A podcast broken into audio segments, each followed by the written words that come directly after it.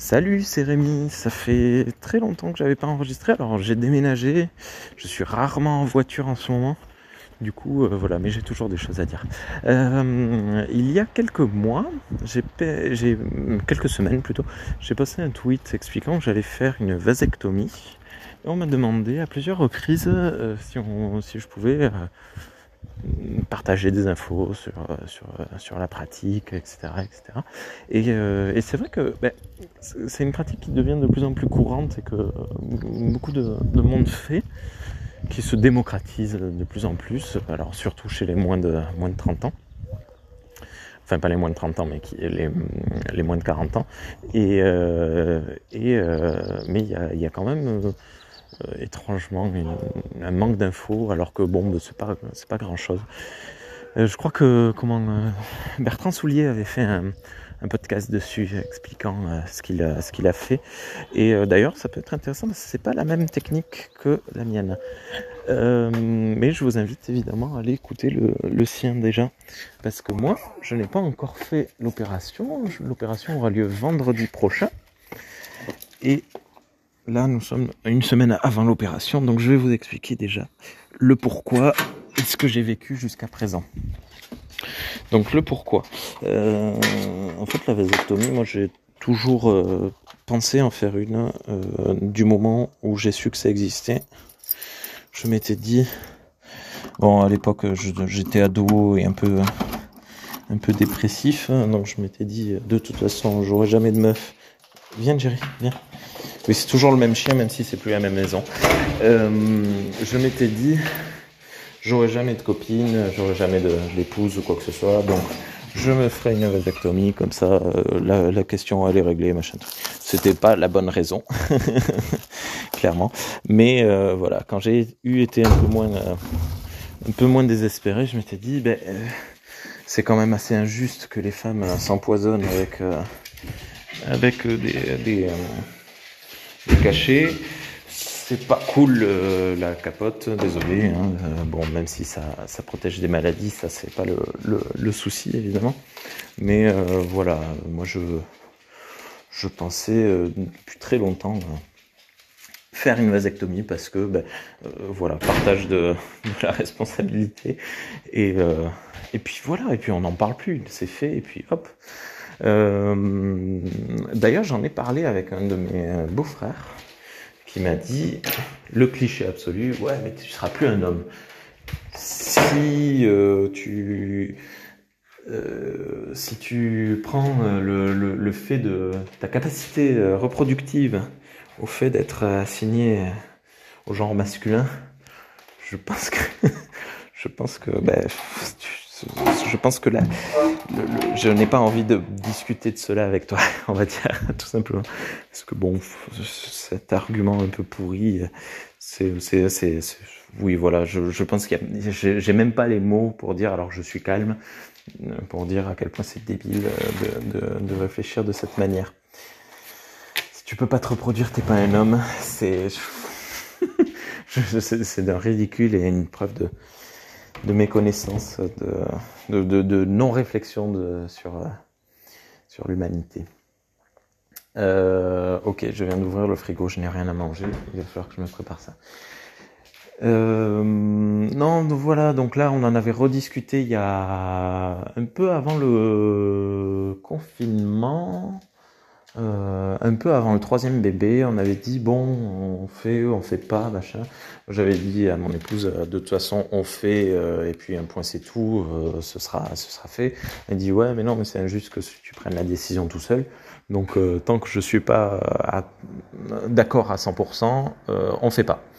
Ce qui est tout à fait compréhensible parce que ben, on n'avait pas prévu de divorcer, hein, on n'avait pas prévu que voilà, j'aurais été célibataire, j'aurais pris la décision seule et puis voilà. Mais là, on est, on reste un couple euh, et elle a évidemment son mot à dire. Euh, grand bien nous a fait puisque ben, finalement on a eu un troisième enfant. Et euh, là, par contre, on en a rediscuté. Même pendant la grossesse, elle m'a dit non, mais trois, c'est bien. Et stop, hein, on arrête là. Euh, et voilà.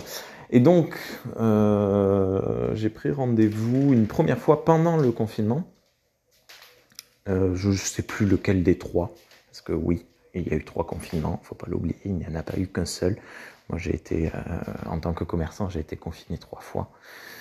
il y en a eu même plusieurs, quatre, quatre ou cinq, mais les suivants, je ne les compte plus parce que du coup, mon commerce était légal, donc c'est bon.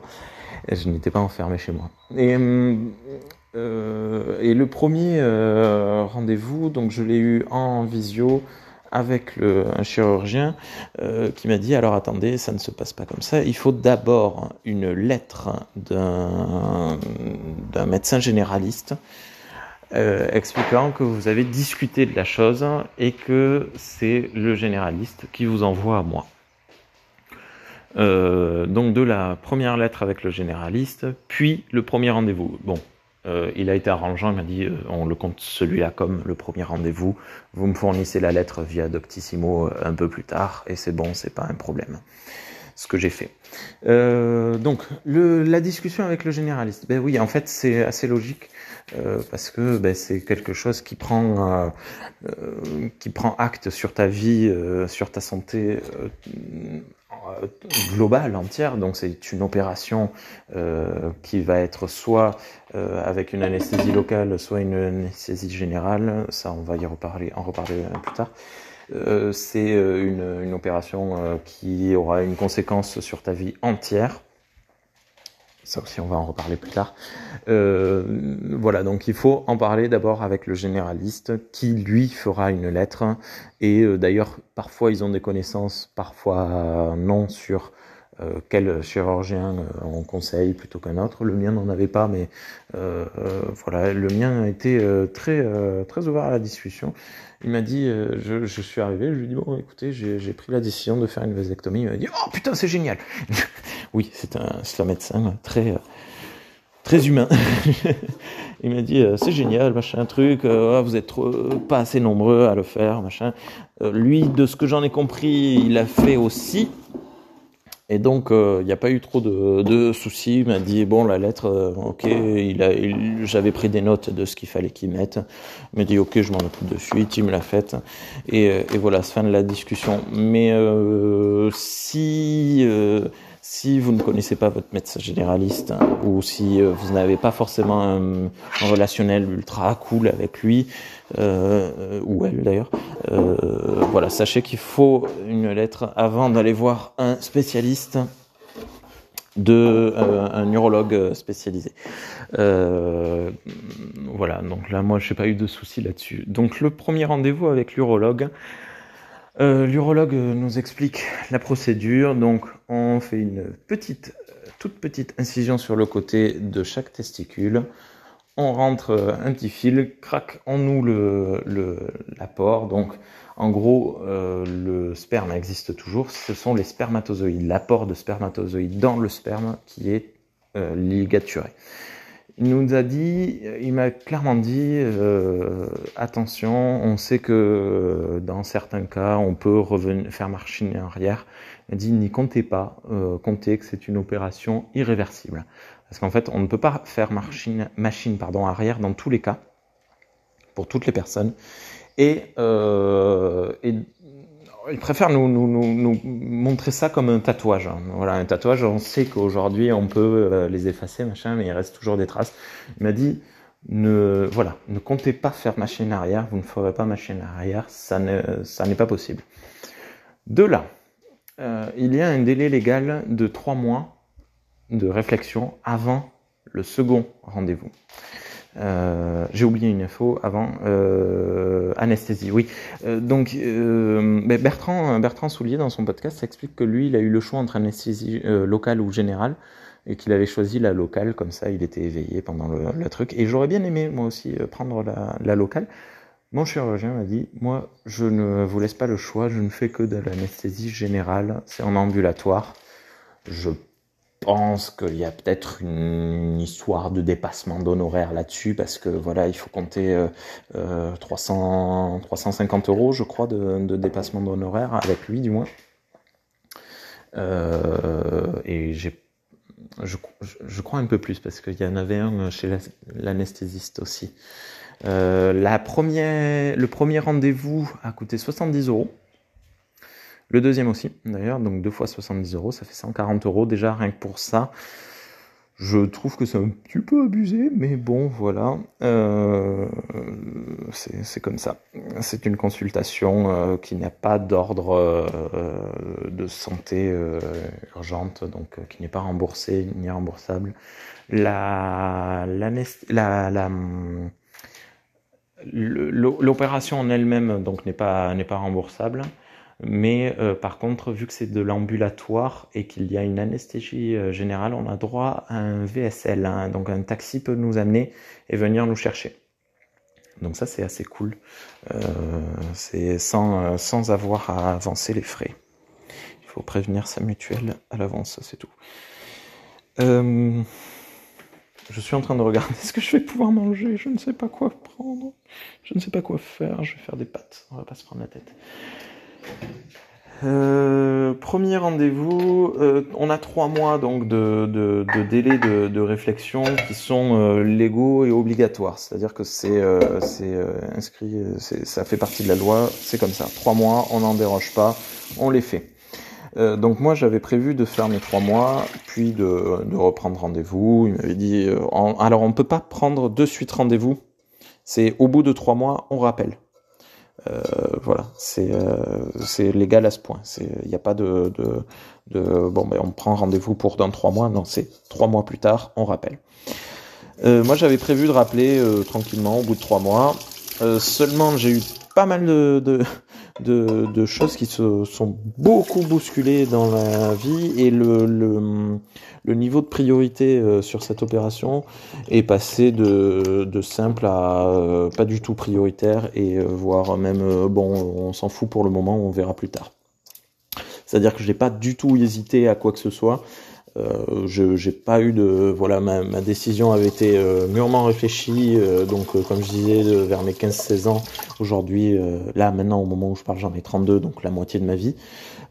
C'était déjà acté dans ma tête depuis très très très longtemps donc voilà. Mais je n'ai pas pu reprendre rendez-vous avant un an. Et eh oui c'était c'était c'est pour ça que je pense que c'était et non deux ans. Oh là là le temps passe vite. C'était au mois de juin d'il y a deux ans et j'ai eu mon second rendez-vous au mois de juin euh, passé, là, il y a trois mois. Euh, le deuxième rendez-vous, il nous réexplique physiquement euh, ce qui se passe avec un joli petit dessin un peu rigolo. Il nous explique ce qu'il faut faire. Vu que c'est une anesthésie générale, euh, il faut arriver préparé, c'est-à-dire que ben, il faut euh, se faire épiler ou s'épiler soi-même. Donc toute la partie de l'entrejambe, pas que les, euh, les, testicules et la verge, mais tout, toute la partie de l'aine et les cuisses. voilà. Alors je sais pas s'il faut faire les fesses. Je vais pas les faire parce que sans en dévoiler trop, je suis particulièrement poilu sur les fesses, donc je n'ai pas trop envie de faire ça, ça me saoule. Euh, le, médecin m'a dit, je sais que c'est pas écologique, mais je vous conseille plutôt une crème dépilatoire parce que c'est quand même beaucoup plus pratique et le résultat est euh, clair. Ce qui a fait que j'ai fait un test de crème dépilatoire il y a quelques semaines. Euh, en effet, le résultat est assez assez incroyable. Je n'ai plus, je n'avais plus plus aucun poil euh, dans toute cette euh, région-là. Euh, ça sent très très très très très mauvais cette crème dépilatoire, ça pue. C'est pas très agréable à mettre, c'est pas très agréable à enlever. Mais bon, voilà, le résultat y est. Il m'a dit si vous préférez passer par une, esthéticienne, vous pouvez. Mais non, j'avais pas trop envie, surtout que ben, les, esthéticiennes euh, locales, je les connais, vu que ce sont souvent des clientes du magasin. Donc j'ai pas envie de faire épiler cette zone-là par des clientes qui n'ont probablement pas envie d'épiler leur vendeur de chaussures. Euh, voilà, donc tout, est, tout est compréhensible dans les deux sens. Et, euh, voilà. Donc euh, je fais avec de la crème dépilatoire que j'ai acheté en grande surface tout simplement. Voilà, d'ailleurs je l'ai pris au rayon féminin parce qu'elle était 2 euros moins chère que le rayon masculin. Euh, voilà, la taxe rose fonctionne dans les deux sens. Euh, assez, assez étrangement. Et, euh, et, voilà, donc ça a fonctionné. Maintenant, euh, pendant le deuxième rendez-vous, il m'a dit si vous voulez, on peut prendre rendez-vous. Et vu qu'on était le deuxième rendez-vous passé et que le délai de, de, de carence était euh, pas de carence de réflexion était passé également, il m'a dit bah, écoutez, moi j'opère le vendredi, je peux vous opérer. Hop, la semaine prochaine, on était le mercredi, je crois, ou le mardi, je sais plus. Il m'a dit bah, semaine prochaine, j'ai la place, je peux vous opérer. Euh, c'était le plus mauvais moment parce que les soldes arrivaient et qu'il fallait préparer le magasin. Puis euh, donc tout le mois de juin, euh, c'était, on était à la mi-juin, donc c'était pas possible. Le mois de juillet, c'était les soldes, donc c'était pas possible. Le mois d'août, ma collègue était en vacances, donc je ne pouvais pas m'absenter, ce n'était pas possible. Donc on a décalé, et là, début septembre, c'est lui qui était en vacances pendant les 15 premiers jours, et donc c'est tombé au vendredi 23 septembre. Euh, voilà. Il m'a dit, donc c'est de l'ambulatoire. On arrive soit le matin, soit l'après-midi. C'est lui qui appelle le jeudi euh, dans la journée pour dire on a une place à telle heure ou on a une place à telle heure. Il n'y a pas le choix, c'est comme ça. Ça c'est un peu euh, un peu strict, mais c'est les hôpitaux, ils fonctionnent comme ça. Bon, c'est voilà, c'est comme ça. Et, et le fait que ce soit de l'ambulatoire fait que dès le lendemain, en fait, je vais pouvoir marcher, je vais pouvoir retourner au travail. Il m'a dit, euh, si vous voulez, on peut vous faire trois jours d'arrêt. Bon, quoi qu'il arrive, euh, même s'il me les fait, je pourrais pas les prendre parce que à cause du, du, travail et du manque de personnel, j'ai pas pas vraiment le choix, je peux pas me faire remplacer. Mais il m'a dit tout ce qu'il faudra éviter, c'est euh, l'activité physique. On ne peut pas courir, on ne peut pas sauter, il faut marcher tranquillement.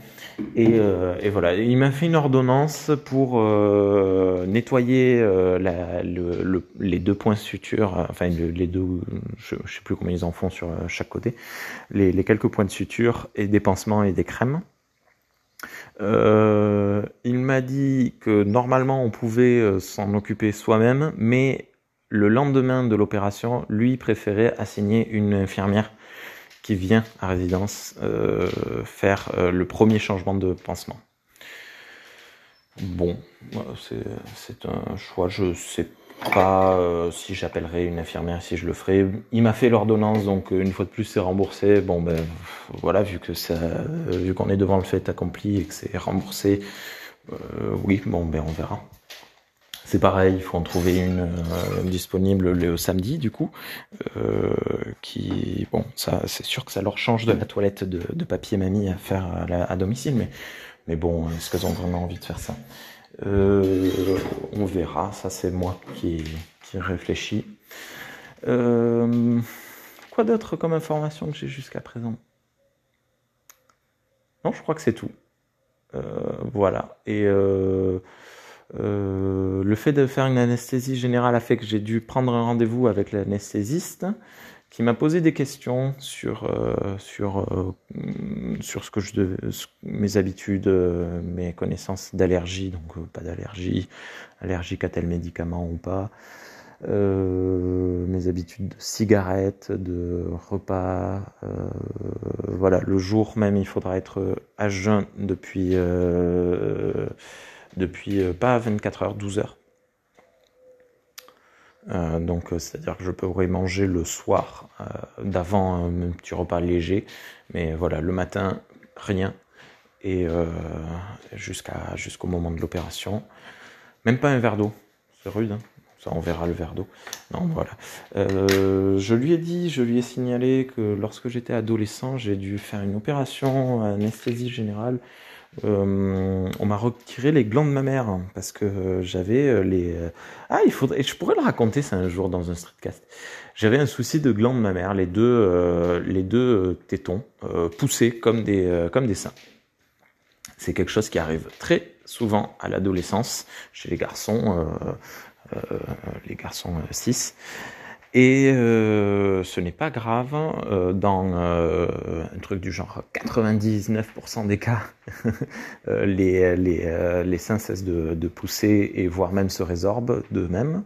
Donc c'est pour ça qu'on voit souvent quand il y a des, dans les films ou des trucs comme ça, des ados garçons, ils ont les, les tétons particulièrement formés, un peu ronds, un peu, un peu gros, un peu proéminents. ben c'est normal, c'est classique et ça n'a rien de, de problématique. Sauf que dans 1% des cas, ça, ne, ça ne se résorbe pas. Ça peut faire mal. Moi, ça me faisait assez, euh, souffrir, surtout que je faisais de l'escrime et quand je prenais des pets d'épée dessus, j'avais super mal. Euh, voilà, c'était pas très, euh, pas très agréable. Et vraiment, vraiment, je, souffrais. Et, et, vu que ça se résorbait pas, ben, ça grossissait, ça grossissait. Et donc, voilà, on est allé voir un chirurgien qui nous a dit bon, ben ouais, en fait, on va opérer. Et donc on a fait une ablation. Et euh, anesthésie générale qui euh, malheureusement s'est mal passée parce que je n'ai pas osé dire à quel point j'avais peur, à quel point j'étais stressé de, le faire. Et, euh, et, donc en fait en salle de réveil, alors je n'en ai aucun, absolument aucun souvenir, mais en salle de réveil, j'ai arraché mon pansement et j'ai arraché mon téton gauche voilà. Euh, apparemment, je me suis débattu. Il a fallu que les gars se mettent à 4 sur moi pour me, retenir. Une petite fierté hein, pour ma part de, me dire j'ai maîtrisé 4 mecs. Euh, mais bon, vu que c'était que les nerfs qui travaillaient et que je n'en ai euh, aucun souvenir, bon ben voilà, semi-fierté, on va dire.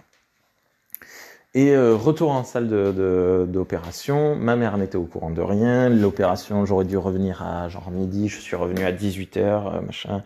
J'ai été euh, sur, surdosé du coup parce qu'il a fallu me rendormir. Et donc voilà, première anesthésie qui s'était pas très très bien passé, même plutôt mal passé. Et ça, ça m'avait ça m'avait marqué, mais bon, là pour le coup j'avais 15 ans je crois. J'avais, euh, j'étais, euh, j'étais en troisième, 14 ans. Euh, c'était l'été de mes 15 ans, donc j'allais faire 15 ans par là. Et, ça m'avait marqué. Donc là, ça, je lui ai raconté. Je lui ai dit bon, aujourd'hui, je suis un adulte, j'ai pas du tout le même le même rapport à mon corps, le même rapport à la confiance aux autorités ou quoi que ce soit. Donc ça va. Mais euh, voilà, donc il l'a noté, il m'a dit on verra, on en reparlera peut-être, machin. Voilà, là pour le moment je suis assez serein. Euh, le, le médecin euh, était extrêmement sympathique, donc j'ai toute confiance en lui pour le moment on verra. Hein. Peut-être qu'à la dernière minute, je vais dire que j'ai un peu peur ou quoi. Je n'aurais pas peur de. Enfin, j'ai pas, j'ai pas de doute sur le sur l'opération en elle-même, mais peut-être que j'aurais peur de, de m'endormir et de ne jamais me réveiller. On ne sait pas. On ne sait jamais. Hmm. voilà. Et, euh, et voilà. Euh, bon, là, il n'y a rien qui me vient. N'hésitez pas à m'envoyer un message, euh, que ce soit sur Encore ou, ou sur Twitter pour me me dire euh, si vous avez des, questions par rapport à ça et je, referai peut-être un enregistrement d'ici vendredi prochain pour en, reparler. Voilà, et je vous tiendrai au courant. Peut-être que j'enregistrerai vendredi, je, je pense pas. Je pense que j'enregistrerai le week-end suivant. On, on verra. À bientôt, bonne journée.